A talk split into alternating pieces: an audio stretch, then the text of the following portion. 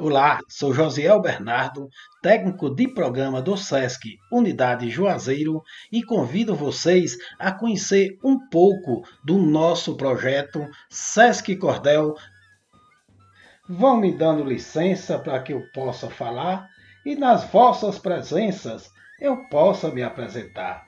Sou SESC Cordel Online, desliga o modo offline para poder conectar. Sesc Cordel Online tem, na internet o recital. Pelo Instagram ele vem com inclusão digital.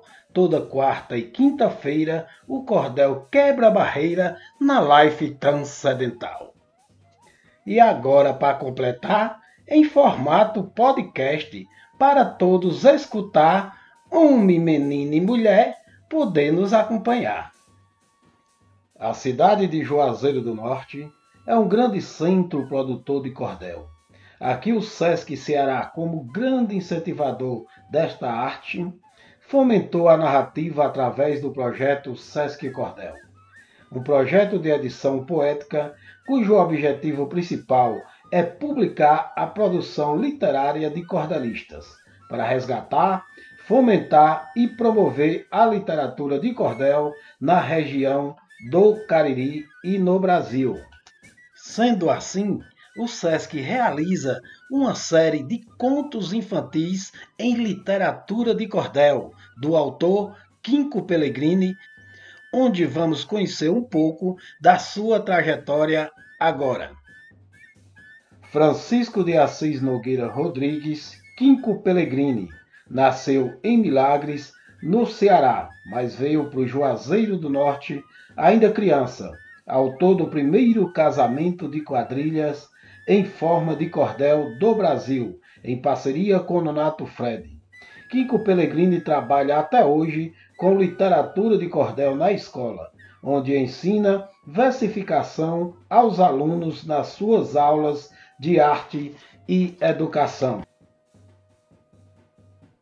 E para o recital de hoje, eu convido Andréia Duarte, auxiliar de biblioteca do SESC Unidade Juazeiro. Rapunzel. Em uma pequena aldeia, ansioso aguardava um casal de moradores que na aldeia morava, a vinda de um filhinho que logo logo chegava. A mulher sentiu vontade de rabanete comer e da horta da vizinha o marido foi colher quando viu em sua frente uma bruxa aparecer. Era a dona da horta que furiosa ficou. O homem pediu desculpas e ela não o desculpou, e de tomar o seu filhinho quando nascesse jurou. Quando o bebê nasceu, a bruxa apareceu, tomou em seus braços, depois desapareceu. Numa torre muito alta, o bebê ela escondeu.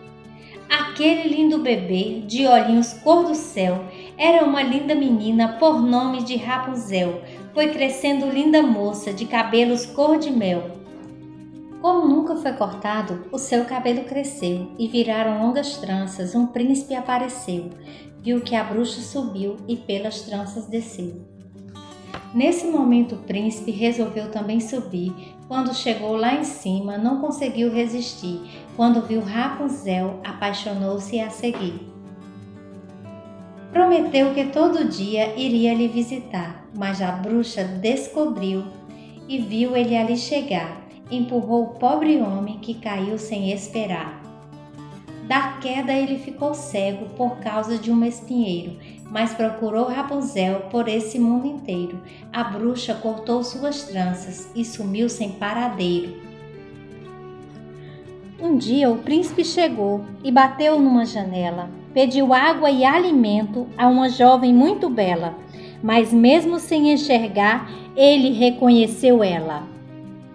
Ela ficou tão feliz, mas triste por outro lado, vendo o que a bruxa fizera aos olhos do seu amado, e o seu choro de amor fez ele ficar curado. As lágrimas dos olhos dela caíram dentro dos dele. Era tão grande o amor que ela sentia por ele, que todo mundo chamou de um grande milagre aquele. A bruxa havia morrido, Rapunzel livre estava, voltou junto com seu príncipe para onde seu pai morava. pois sua mãe pobrezinha, viva já não mais estava. Casaram e foram felizes, um reino se formou. No reino que eles viveram, muita paz sempre reinou. Com tanta felicidade, a história terminou.